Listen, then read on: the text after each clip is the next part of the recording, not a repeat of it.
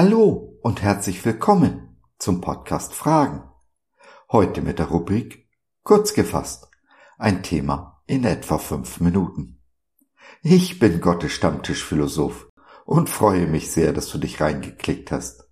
Schön, dass du dabei bist. Leidest du auch an Mangelerscheinungen von Liebe und Vertrauen?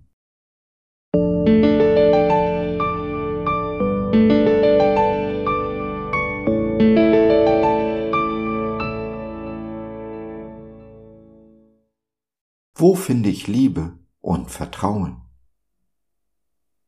Wenn das Leben in eine Sackgasse führt. Freunde, warum tut ihr das? Wir sind nur Menschen wie ihr.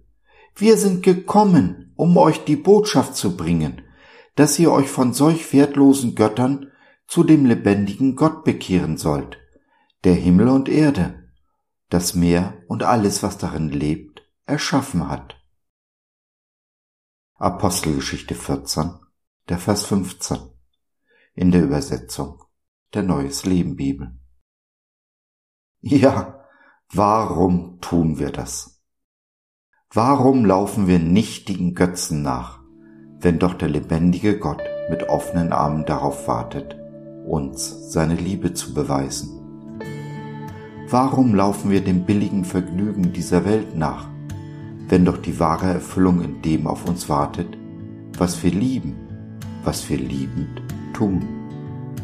Und ich meine damit wahrhaft lieben, nicht die Art von Liebe, die uns die Welt verkauft.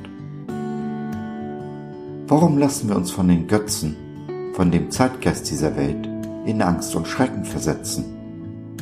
Oder, genauso schlimm, warum lassen wir uns von ihm verführen? Kurze, knappe Antwort. Mangelndes Vertrauen, fehlende Liebe. Nicht wenige von uns sind nicht in einem stabilen, sicheren Umfeld aufgewachsen, so dass uns ein gewisses Maß an Urvertrauen fehlt. Die Basis des Vertrauens, die nötig ist, damit wir ein gesundes Vertrauen gegenüber unseren Nächsten, der Welt und ja auch zu Gott entwickeln können. Nicht wenige von uns haben nicht die Liebe, die Sicherheit und die Geborgenheit erfahren, die es braucht, um liebes- und beziehungsfähig zu werden. Wir wissen gar nicht genau, was Liebe ist. Suchen sie an und in allen möglichen und unmöglichen Ecken. Und so sehnen wir uns nach den richtigen Dingen. Liebe und Vertrauen gehören zu den Grundbedürfnissen, suchen aber oft an den falschen Orten nach ihnen. Man missbraucht unsere Bedürftigkeit, um uns zu belügen und zu verführen und nicht selten, um uns zu bestehlen. Und dann kann der Tag kommen, da stehen wir inmitten der Trümmer dessen, was eigentlich ein erfülltes Leben sein sollte. Ein Leben der Liebe, des Vertrauens und der gegenseitigen Achtung. Darüber kann man schon bitter werden. Oder aber man macht es radikal anders. Anders als alles andere, was man zuvor unternommen hat. Wenn man erkennt, dass man in eine Sackgasse geraten ist, dann gibt es nur einen Weg heraus die Kehrtwende um 180 Grad. Zu dieser Umkehr, in der Bibel auch Buße genannt, fordert uns unser Gott heraus. Ich habe also zwei Möglichkeiten. Ich kann wie bisher mit dem Kopf gegen die Mauer am Ende der Sackgasse gegen anrennen und mir eine blutige Nase holen. Oder ich entschließe mich zur Umkehr.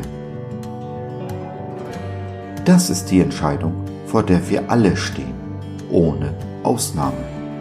Und auch wenn ich mich vor dieser Entscheidung drücke, ändert das nichts an dieser Tatsache. Denn sich nicht zu entscheiden, ist auch eine Entscheidung. Ich habe meine Entscheidung vor 30 Jahren getroffen Sie hat mein Leben gerettet, es erfüllt und reich gemacht. Wie wirst du dich entscheiden? Wie hast du dich entschieden?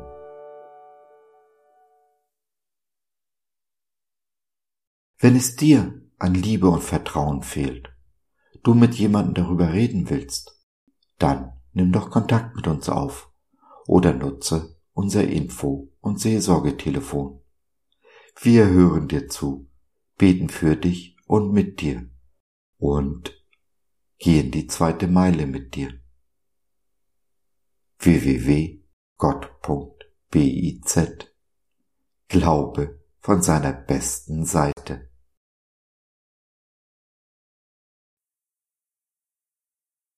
So, das war's für heute. Danke für deine Zeit. Wir freuen uns, dass du dabei warst und hoffen, wir konnten deinen Geist ein wenig anregen. Gerne würden wir von dir hören, mit dir reden, diskutieren und beten. Und gerne würden wir erfahren, wie du die Dinge siehst, wie du sie verstehst. Besuche uns doch im Web, wir freuen uns schon sehr auf dich. www.gott.biz Bis dahin alles Liebe, dein Josef.